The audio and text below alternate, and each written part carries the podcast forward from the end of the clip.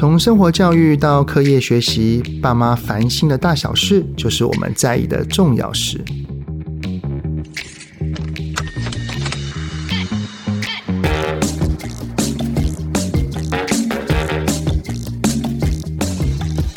欢迎收听亲子天下的节目《爸妈烦什么》，我是主持人、亲子教育讲师魏玮志泽爸。哎呀，转眼间哈，这个八月底了哈，孩子下个礼拜就要开学了，不知道爸爸妈妈跟孩子们都准备好了吗？这个孩子哈，他从幼儿园到小学，可以说是人生当中非常非常重要的一个阶段，因为他要重新再去面对功课考试。从幼儿园那个好像都在玩，可能在生活当中，在游戏当中学习的这一个过程，开始要面对很多的黑板教学，他要坐在一个位置上，要做一段时间专心听课。回到家之后，还有一些他可能不想的一些功课。而这一些其实对于孩子的人生当中都是很重要一个经历，因为这就是一个从他律通往自律的一个阶段。虽然我们都清楚知道说，我们的孩子他需要经历过这一段的磨合，只是爸爸妈妈总是希望孩子自动自发啊，主动学习啊，然后你要喜欢上学啊，但是常常又会都需要我们又盯又催又提醒。所以到底该怎么协助一个孩子从幼儿园到小学，能够让他比要更加适应小学的生活。今天非常开心，我们邀请到了重量级的温美玉老师，我们掌声欢迎温老师。呃，泽爸好，大家好，很高兴又来到了泽爸的节目。爸妈烦什么？温老师他其实啊，他非常非常多的经验在教学上面，因为他是在前台南大学附设实验小学当老师，然后也是全台最大教师专业教学社群温老师备课 Party 的创立者。那他也有非常非常多的著作哈，所以今天就想要借由温老师在教学现场多年的经验，来跟我们分享一下孩子上了小学之后要怎么去引导他跟协助他去面对这件事情哈。好，那所以首先想要先问美玉老师的哈，就是孩子他从幼儿园到了小学这个阶段，通常在低年级这边，我们会常看到孩子会遇到的状况有哪一些的，需要爸爸妈妈协助他的挑战呢？好，我想今天呢，我们其实就讲两本书，《原子习惯》加《刻意练习》。那《原子习惯》的概念就是，呃，我们会碰到的问题，其实。反正就三类嘛，我刚刚说知识上的摄取或者是学习，好，就是我们到了小学的时候，他的东西已经不再是幼儿园的这个主题式的，他不需要说分科，然后每一科又每一科的专业的一个知识被拆解，所以这个对一个自然人来讲，好，就是还在他律的状态的一个小朋友来讲，他要走向一个学习的一个抽象知识的历程呢，是一个很大的门槛。可是很多人没有看见。嗯、好，那知识上的学习，他那个手段方法跟幼儿园不一样，所以这个是一个部分。那另外一个就是所谓的情感价值的部分。小时候你们都说你好棒，你是最厉害的，阿公阿妈都说哇搞嘞，我这这孙了哈。可是到了小学的时候呢，他会有一个比较是社会化的历程，会有一个同才之间吗？对，同才或者是社会定的一些价值。他再也不是活在自己的世界里面，对，他得要面对竞争，嗯、好，或者是说，呃，学校规范。那另外一个就是他的技巧，不管是在生活技巧的掌控，或者是学习技巧，都还没有被非常的完善。但是他被迫要在短时间之内，所以我们上次呃六月的时候来提到儿童注音趴的那个概念，就是为了缩短他在知识上摄取的艰困。知识学习其实是我们可以帮助孩子。可以简化，可以游戏化，更贴近他原来的世界。就是这座桥梁，我们可以帮他搭。所以我这么一讲，爸爸妈妈或者是老师们，你大概就可以了解了。为什么老师要不断的，就像我一辈子都在研究什么，在研究如何把教材到孩子之间的距离，不仅是缩短，而且是有趣。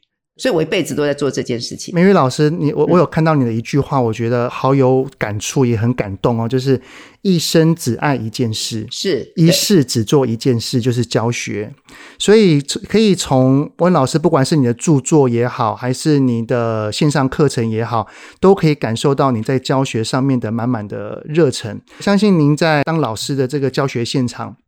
刚刚你所说，孩子在知识这边可能会遇到一些挑战跟困境，对，还有情感价值，对。那第三个不知道没有、那个哦，就是技术上，他要得到这个东西，他的技能，所以在这个地方，技能的学习是很重要。所以为什么要有读书方法？为什么要有做事的方法？哦、所以呃，那这个过程，小孩子没办法自动生成，他是从前人的经验里面去感知，然后接下来，嗯、如果你卡喝西美。好，你是大人，你明白这一点，你就会把它拆解步骤。比如说学游泳的时候，一个有教有有经验的教练，他要孩子去喜欢游泳这件事情，他会拆解成很多步骤，就像原子习惯。那你第一件事情一定是你不要排斥水这件事情，所以教练不会一开始就来，来，我们开始来打水，我们开始来练呃划手划背，不会。他说，哎，我们来把这颗球帮我拿过来。好，嗯，所以他在玩在水中游戏。他就说：“来，我要来表演一个叫做水母漂。我是水母，我都不会沉下去哦。好，当你不断的在水里面去跟他像玩水上的水球之类的，就来抓来抓去，小朋友已经忘记他在适应水性。好，那所以我们在学注音符号或者是学我们国字，我们也会用拆解的方式。所以我说今天第一个就是呃原子习惯。那第二个就是说，当你拆解之后呢，你还要成为另外一种人，叫做搭音架的人。”一个工人，他去帮我们做高楼的事情的时候，他是自己飞上去的吗？所以就是就是刻意练习这件事情哦。就是搭音架，就是说我要让你到四楼到五楼，嗯，我们会有个楼梯。那如果今天里面都还不能，那我就在外面搭一个音架。所以其实老师或者是家长，你要承担的一个工作叫做搭音架。如何？因为我们要步步高升嘛，我们想要到高楼去，可是你必须要让孩子。不是飞上去，他没有那个能力，他必须要用这个鹰架搭好之后，一步一步的在爬的过程中还是很惊险哦。你看那个工人在爬鹰架上去，可是如果今天他到得了那个地方，就表示你的鹰架是稳的。他如果到不了，就摔死了，或者是他根本不想爬上去。所以这就是温老师你所说的技术上面，有的时候孩子要学会这个技术，包含了知识上或情感上，他要去学会具备这个能力。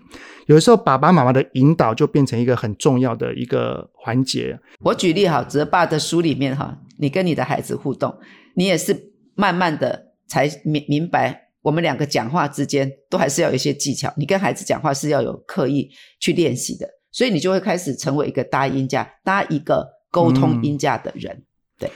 那所谓的技术上面的能力，有没有包含那个生活自理上？对于低年级？好，比如说我们很多小朋友写作业这件事情，好了，我之前处理很多这种事情，我们每天都要处理，哈，就当老师，所以我通常我不会直接去骂小孩，对，我们就说我们来诊断一下，就像医生，好，你觉得要写完一个功课要顺利完成，然后不要说写到多厉害，就是完成好了，需要什么？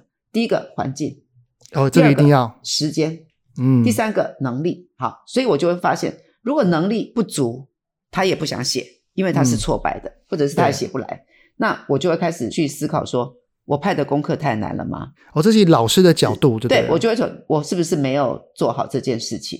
好，那时间上，亲爱的，请告诉老师，你回到家的过程当中，你的时间安排是如何的？是怎么切割的？那接下来，当你有时间了，可是呢，你的环境可能不允许，很多人就说，我弟弟都在那边玩，然后因为可能他也没有上安亲班，那。在家里，妈妈还要照顾另外一个小孩。对啊，这个小孩可能，或者是他家庭的环境里面是比较复杂的。比如说，他是一个做生意的家庭的小孩，所以他的家来来往往，很多人好进进出出的，所以他的专注力就会显得不足。好，那我们就先从环境、时间、能力这三个来拆解了。这像不像是原子习惯的里面的第一个？先拆出问题。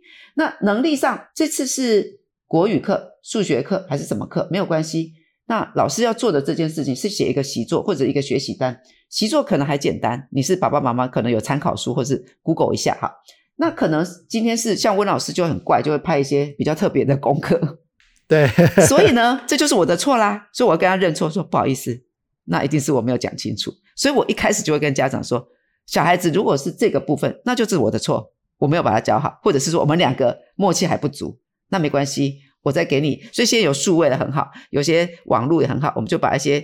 我想讲的可能录下来就丢给爸爸妈妈说，我的意思差不多就是这样，或者是给安亲班老师。其实我还蛮好奇，温老师出过什么奇怪的功课？你有没有听过？我有一本书叫《我们五年级全班写小说》。哦，是，所以其实我有很多，比如说可能要去假日的时候，之前有大台南走透透，对，就是这个月里面你找一个时间，结合了我的数学，呃，然后我们的社会课古迹探访。然后还有社区的踏查，那我就会去派这种功课。那爸爸妈妈可能不能跟，因为你已经五年级了，你要搭我们的古籍公车之类的。Oh. 所以那当然高年级的就好好说很多了。可是今天我们今天是面对低年级，所以就变成说，为什么我说低年级的爸爸妈妈参与度要高一点？因为他有很多的呃刻意练习的部分是需要你跟着一起执行的。嗯，好，那所以如果今天是能力的话，我们就拆分。我觉得学习单是可能比较困难的。好，所以不要对孩子有太多的苛责。好，那为什么别的小朋友可以听得懂，他都听不懂？所以表示说他接受讯息的这个部分，可能你要再多多练习。那另外一个就是时间，我觉得呃，爸爸妈妈都在上班，即使你不上班，可是你觉得你在亲子沟通或者是指导作业这个部分，很容易自己的情绪管控有问题，你也可以做一点拆分的啊，比如说就是去安亲班上个两个小时。对，那或者是你跟安亲班讲好，那接下来我就会带他回来，或是做什么，或者是呃，有的人如果你也请一个家教大学生陪读或是什么，我自己过去我的女儿在练钢琴的时候，就是我后来又会请大学的台湾的大学，那是我个人的需求啦，你看你们参考一下，就是陪练，因为有的孩子在钢琴老师这边学完之后回来，他的整个的。技巧还没有办法那么熟练的时候，他容易放弃。所以某一段时间，孩子正在开始的时候，我觉得那个打根基很重要。所以我会愿意把呃我的费用投资在这个地方，因为我有三个小孩，然后我自己又演讲又很忙，然后我希望自己煮饭煮菜，所以我承担的东西太多，我想要切分一点工作出去。那个陪练的部分就不用我负责了，他一个礼拜至少来两次陪练，那至少这两次的是有品质的，那其他我就。煮菜的时候帮忙听就好了，就这样，所以就变成用这样子一个方式把那个时间切割，然后一定要造成一个规律性。我其实时间就是为了要规律，规律是小学生最重要的一个成功的秘诀。所以其实刚刚温老师你所说的这一段过程哈，就可以发现到说。孩子他其实，在面对他到了低年级，然后从可能没有什么功课，突然要有很多功课的这一段路程，他其实是很需要爸爸妈妈，就刚刚讲的搭音架。是，而这个搭音架有很多的细节，可能像是找到适合他的陪伴方法。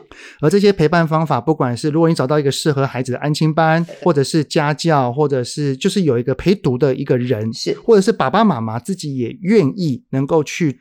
陪着孩子，这也很棒。是，但是我常常会听到很多的家长们会会反映说，哈，就是爸妈有一种崩溃啊，叫做陪孩子写功课。你知道，真的有很多的孩子啊，就是因为他不喜欢写，于是他就是坐在书桌前面东摸西摸，已经帮他把环境清空了，就是桌上都是干净的，嗯，但是他可以搓橡皮擦，可以搓个一段时间。你知道这是什么？因为他的能力可能不足。他根本对识字写字这件事情，他是有很大的障碍的。很多的家长会把大人的视角放在孩子身上，不过就功课就这么几个字，很简单，你专心一点，你就花个十分钟，你就可以了。我们却忘掉他还只是个孩子，所以可不可以先请美玉老师告诉我们听友，身为家长的哦，孩子的。自律能力，我们应该要怎么去看待它？它是一段历程呢，还是它应该只要有任务来了，是你的责任，它就应该要把它自动自发的做好？我觉得其实每个人都有自动自发的意愿哈，那就是要看什么项目。嗯、比如小朋友就喜欢打游戏机，好，那可能从小你就这样子，对。所以我觉得意思是说，呃，我们在很多的大人的世界里面也一样，有些你不要。跟我讲说我有没有动机，我非常有动机。比如说，可能我们去吃一个好吃的，你就完全不需要别人啊，那就是你。但是对我来讲，吃东西我没有特别有兴趣哈。那你如果叫我一直去吃，我会有压力。那小孩子也是一样哈，他的能力可能不见得是在这个地方。那在追溯更早之前，呃，很多家长就说他都不专注，不怎么样。那过去幼儿园的时候，他可能还没有这样子一个习惯。所以我其实第一个比较建议你们去看泽爸的书。哦，谢谢。因为为什么要听看泽爸的书？我觉得其实所有的技术性的东西都潜藏在，都被压制在可能更多的情绪沟通的这个部分。第一个，他不认同你跟他沟通的方式，他所以就会激起了他的反抗，他就故意一直玩那个东西，他不想要理你在讲那些事情。然后你常常帮他擦屁股啊，因为他没写，反正。最后你会一定会帮他的忙或是什么，就做了很多这些事情。所以我想，呃，不管今天是讲什么哪一个痛点嘛，哈，就是小学，我都觉得还是先去看泽爸的书，里面有很多 呃你的对话方式，因为你是循序渐进的，所以那个东西我们今天就不讲。就是他那个历程是蛮长，但是你要先改变你的思维，知道说这不不是技术性的问题而已了，这可能是我们沟通情谊的情感的认同的部分。好，嗯、那第二个就是说他有没有习惯。呃，就是被看到，让他自己看到成就感哈。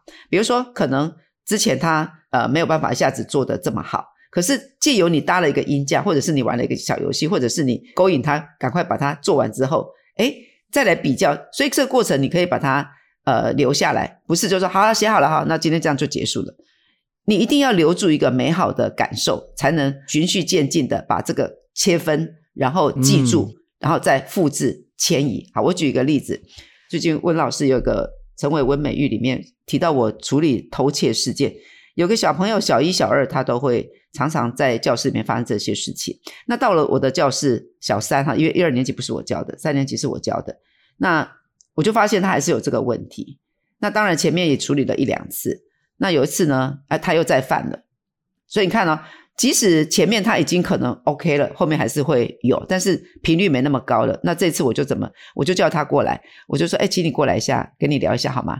然后他就当然很紧张啊，他就过来，神色就不对。然后我就说：“宝贝，温老师问你哦，我先陈述事实嘛，哈，你我这样了解有错吗？我这样说有错吗？”他就摇头说没有。我说：“那我很好奇哦，为什么你这个月只偷一次，其他时间都不偷呢？”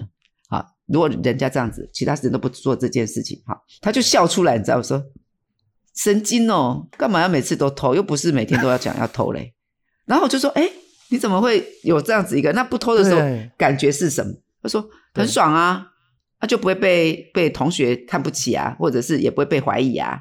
对。那当你偷的时候又是什么情绪呢？好，就让他两个两两对照。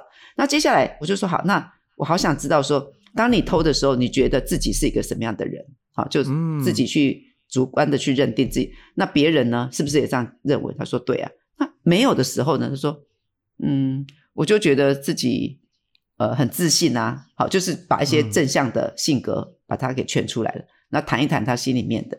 所以其实我觉得，今天我们出再多力，如果不是这个人有意识到了他想改变。嗯其实很难，所以我觉得意识到想要改变，必须要让他对照一下说，说你有做跟没有做，这之间的差别到底在哪里？哦、那你的整个的一个自我的自信、自尊，没有人不要啊，大家都要啊。所以如果今天你在学校有这种状况，嗯、老师已经先刁他很多了，好，然后他已经在这边一定也是没有什么好的一个成就感，或者是不舒服了。如果今天在家里，这是一个可以倚靠的地方，港湾，还是一样把它驱逐出境？请问它飘向何方？茫茫大海，它没有一个去处。嗯，每一个孩子，他其实一定有他自己喜欢某些东西的动机，但是对于功课这件事情，他第一个是缺乏动机。但是他缺乏动机，但是我们又希望你能够赶快去做，因为这是你的责任。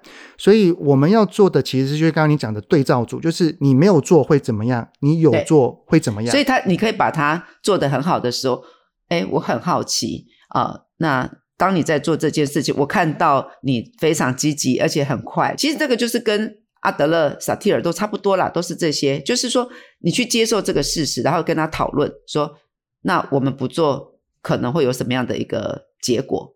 这个结果是你想要承担的吗？那我们如果像这样子做过一次，所以这个必须要一点一滴。那我其实是真的觉得一年级是最好的时间。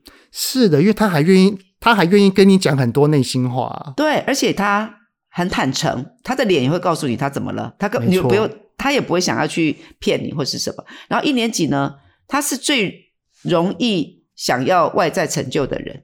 嗯，对外在肯定，外在成就，特别是爸妈的肯定，对，或老师，对不对？对，那所以我们这时候他的人际的呃关系是在非常简单的状态的时候，你执行一些比较困难的任务，比如说养成好习惯，就是固定写功课这件事情是非常非常重要，因为这时候他的同才影响力很低，可是等小三的时候，他已经发展到另外一个阶段的时候，他会。自尊自信也低落这个部分，然后就很会受同才影响。嗯、可是，一年级的时候，他还活在自我中。反正上帝给我们最好的礼物就是自我中心嘛。就这个时候，我觉得我无所不能，我觉得我真的很厉害。所以他慢慢的到小二的时候，他就认清了，说你们讲的都是假的，说什么我很厉害，没有，我同学比我更厉害。好，所以他就开始会接受社会价值。那到时候我们要跟他去改变，或者是建制一套呃思维系统。其实是更困难的，没错。你打要打破更多的藩篱。那我觉得幼儿园大班到小一这件事情，我们非得要陪。所以你看，我比较幸运啊，就是我自己的孩子，因为我自己当老师嘛，又在附小，然后呃，在小一的时候，其实他们就在刚好那时候我也教低年级，我下午没有课，他们就在我的教室写功课。哦，所以这也是这也是一种陪伴呐、啊。对呀、啊，所以而且。我当然是比较有方法嘛，嗯，好，然后我就觉得，因为我们小时候念的幼儿园是蒙特梭利的，所以其实他很早就自己独立工作这件事情。那我们也会认定，就是说这段时间我们就是来做功课，然后我们来玩一个，那这个什么番茄钟啊什么，你们都可以去看很多的这样子。我觉得适合孩子就好。对对对对，就你们你们家自己适合，嗯、然后。用一个大桌子，他在写功课，你也在做你的工作，千万不要在时候你这边购物啊、团购啊之类的，不要示范一些不好的。呃、我非常认同，就是当我的孩子在写功课的时候，我就不会在旁边划手机啊或打电动，不可以，我也会做工作上的事情。而且你可以告诉他说：“来，我们的时间，哇，你超前结束了，而且呢，妈妈看了一下，还都是对的，或者是哎，只有错了一题啊、哦，我觉得我们应该好好的来享受一下。”啊，我们就念一个故事给他听。这时候就不要再说“我带你去吃吃东西”，千万不要，就不要用这种。我觉得其其实你用知识犒赏知识啦。我的意思是这样。哦，所以那前面是否需要先带着孩子来做个时间规划？当然，其实你刚刚讲的，所以你每天都要去做这些的实践落地。所以我觉得就是刻意练习嘛。那你就让孩子知道说，我们拆分成啊、嗯呃，吃饱饭。呃，你要不要午休？有的孩子是不午休的，那没有关系，嗯、我们就用这段时间。那我们还有其他的，可能会去外面学一些才艺啊，所以我们的时间就是这样。好，那呃，尽量的就是在这个地方。那有时候功课可能多了一点，那我们就想正常的状况之内，或者是诶偶尔有一些偶发的状况之外的时候，因应的整个方式是什么？那有的家长就是会送安亲班。那你也要把这段时间去关注。你说他在安亲班里面的运用时间吗？我们甚至跟老师说，老师有没有机会，就是就是不好意思啊，我会打扰你比较多，就我想知道我孩子在安亲班写功课的一个状况。状况。那我了解的时候，我跟孩子去聊，然后回来的时候就说：“宝贝，你在多少时间写完这个呢？”就请安亲班老师帮他记一下时间。嗯。那呃，也可能有一个安亲班会有一个通讯嘛。嗯，那我们就可以简单的就说，宝贝，老师说你很棒呢，那可不可以告诉我你怎么办到的？因为我很需要你的帮忙。我老板现在说我最近不专不太专注，请你教我一下。所以你一定要跟孩子同一国，然后你要说，哎，你帮我啦，你为什么可以做那么好？你这么短时间之内就把功课都写完了，而且是写对的，我真的是好羡慕你哦。你可以教妈妈一下吗？教爸爸一下。其实孩子，孩子可以从我们这些的应对跟问问话当中，有感受到他的价值有被看到。因为他每天认真写功课，你会觉得说啊，我可以开机和你起，当然马下课。这理所当然就会有很大的失落感。如果他没做好的话，对。所以你看哦，从第一天进安亲班，他就把功课写好，这件事情有多么伟大。可是你却弱化了，然后甚至视而不见，就觉得只有他干嘛？为什么今天被老师写红字了？不过，而且在那个小一写功课这件事情当中啊、哦，其实我觉得还是要带一下温美玉老师跟魏英娟老师，他们在亲子天下有一个线上课程哦，叫做 b u r p e r m 儿童注音趴，里面就是专门给低年级的孩子用有趣好玩的动画，还有讲故事的解姐的方式呢，然后来认识伯伯 Murph。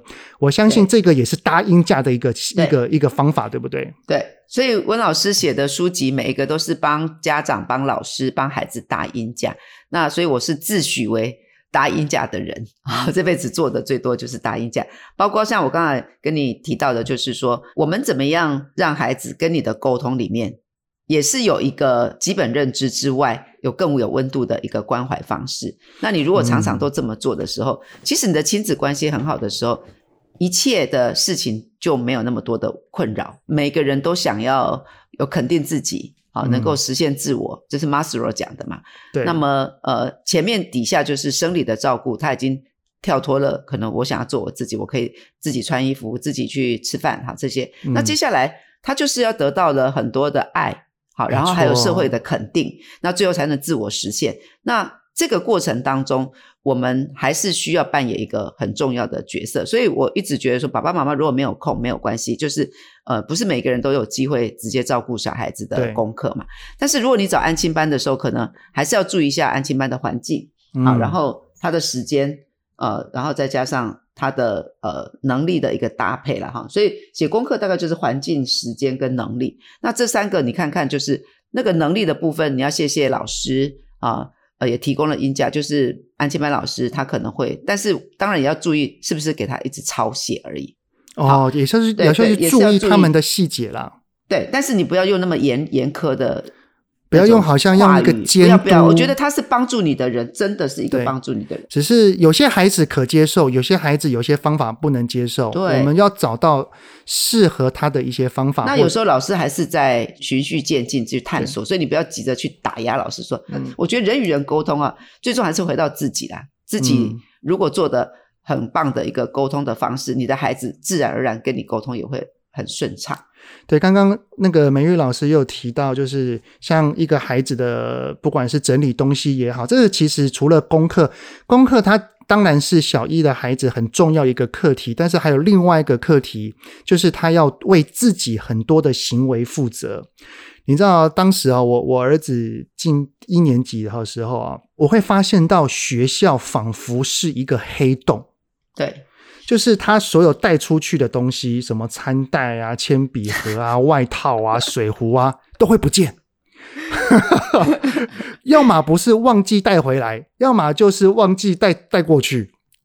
对，就是我不知道那个美玉老师对于孩子的生活自理，像是是整理东西跟书包，有没有什么建议的？有，我跟你说，最好的方式就是图像式方式哈。哦，怎怎么怎么做？就拍照嘛。出去也要回来啊，这些人这些东西也要回来，所以你要记得说，我刚开始用最直觉的方式、直观的方式去建置一套呃系统，好，所以你可以在他的书桌前面就说，好，这就是你每天大概，那所以他大概浏览一遍就知道我打勾，因为这个有有一些可以重复的嘛，那为什么用照片？因为他到时候要找东西，或者是要寄东西，也是用视觉看我有没有穿着衣服，或者我有没有带着我的背包回来。所以你把这些东西呢打勾之后，你就确认。那在一段时间之后，它就可以变 list，就是就像我们要去旅行，你会做什么事？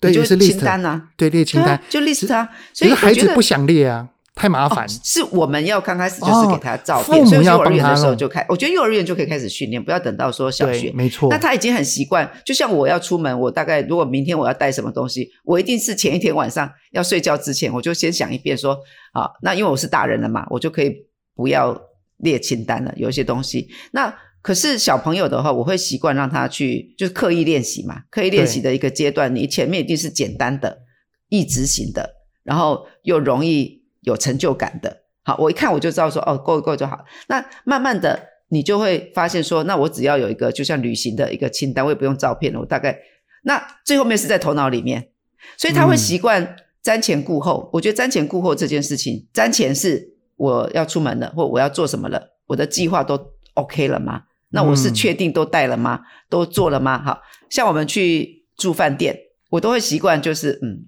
再看一遍。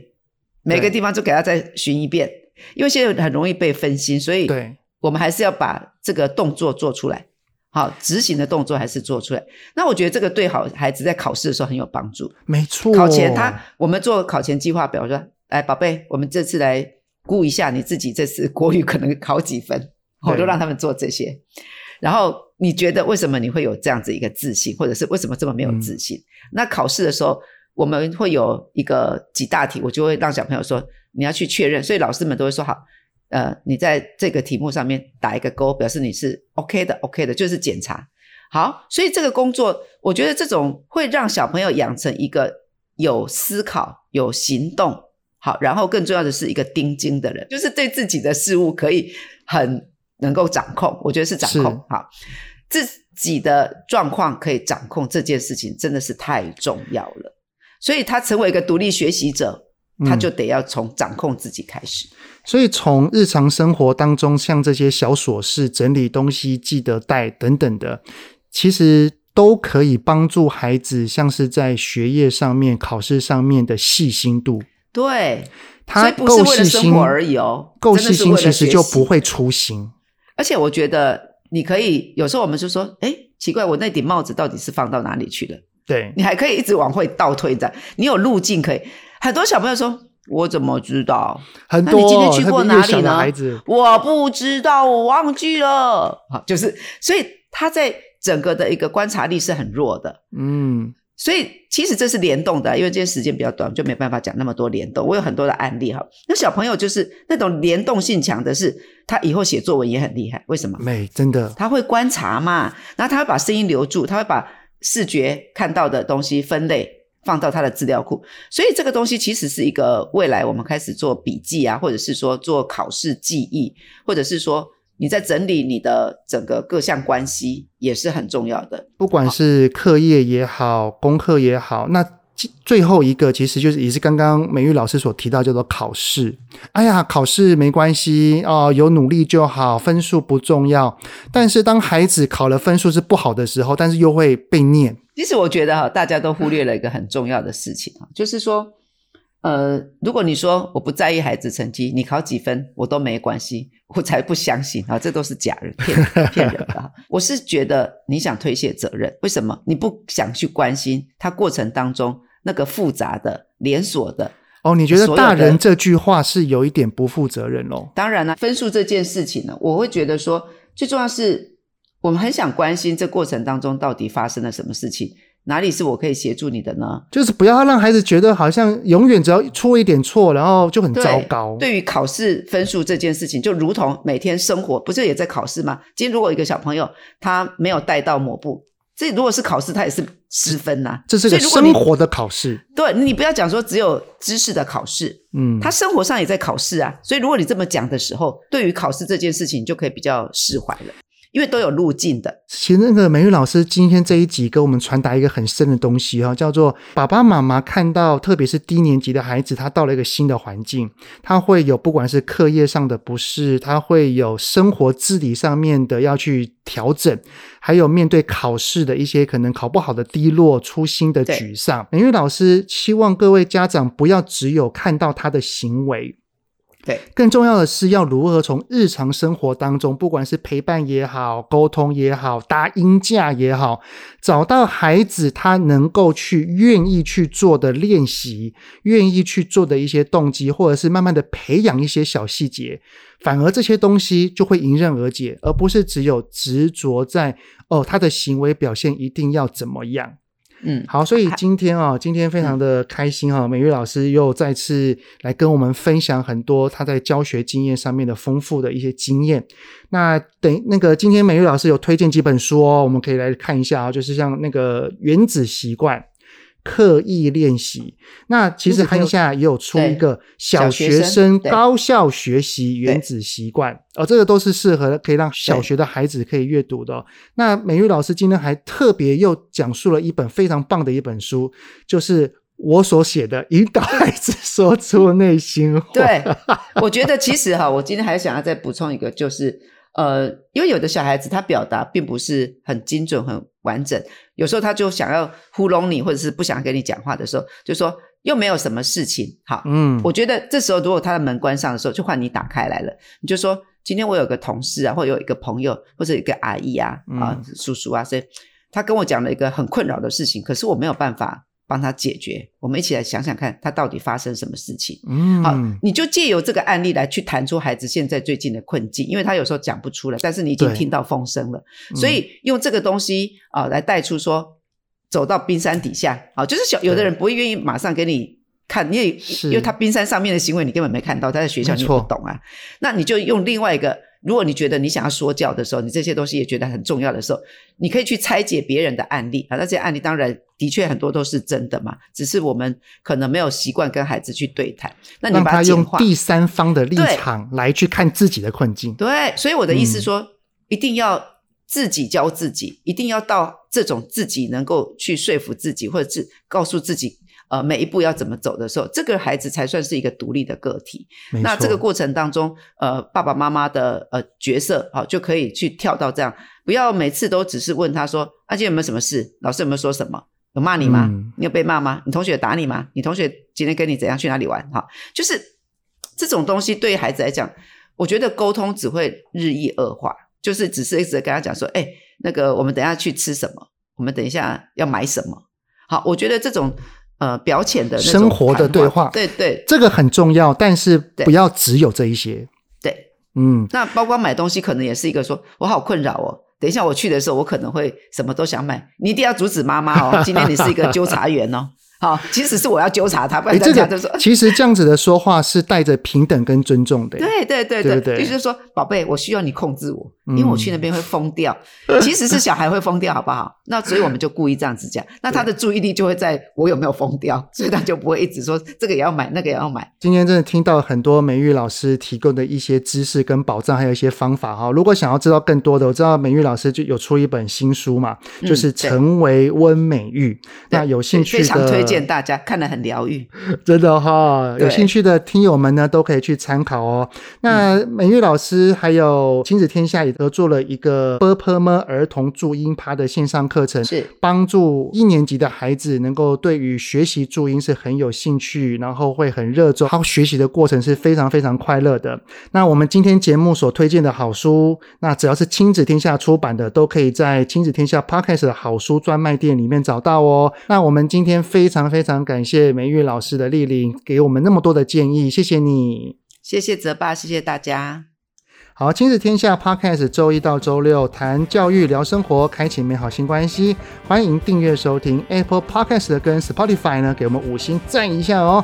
也欢迎在许愿池留言，告诉我们爸爸妈妈的心中到底在烦恼什么事情。我们可以找到我们的专家以及来宾来为你们解惑哦。我们下次再见喽，拜拜，谢谢老师，拜拜。